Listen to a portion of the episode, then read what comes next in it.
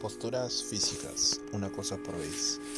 Si observa usted el trabajo de un tallador de diamantes cuando da sus golpes para obtener una piedra preciosa, o los movimientos precisos de un director de orquesta sinfónica, llegará fácilmente a la conclusión de que la persona que sabe concentrarse bien no desperdicia el menor esfuerzo físico.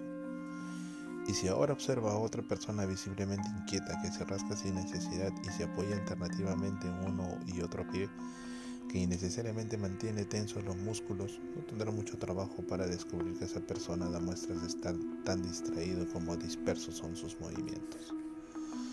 Cuando tiene usted necesidad de concentrarse, adopta una postura física que le resulta fácil concentrar su atención. Afloja sus músculos, imagina aquel cuadro de la doble cruz del que hemos ya hablado y evita movimientos que traduzcan inquietud.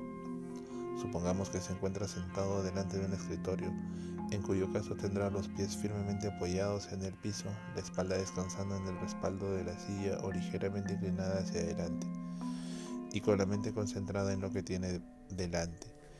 Procede así durante unos minutos y advertirá que su concentración es mayor.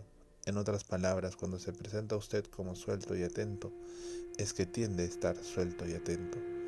Eso significa que con una postura física que conduzca a la concentración, sus músculos mentales trabajan con mayor productividad y eficiencia. Cuando te sientes, solo siéntate. Cuando estés de pie, solo permanece de pie. Y por sobre todo, no vaciles. Antiguo proverbio chino.